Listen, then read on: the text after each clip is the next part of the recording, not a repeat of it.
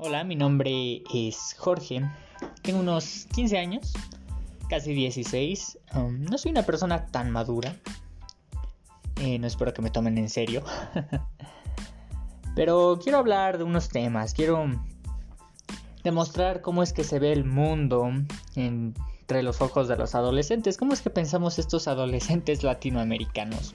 Digo, no todos piensan como yo, obviamente. Pero pues quiero demostrar esa parte que casi no se demuestra. Es un proyecto que se me ocurrió como hace un mes. Y pues espero contar con el apoyo de ustedes, ¿saben? Y ver qué tal funciona.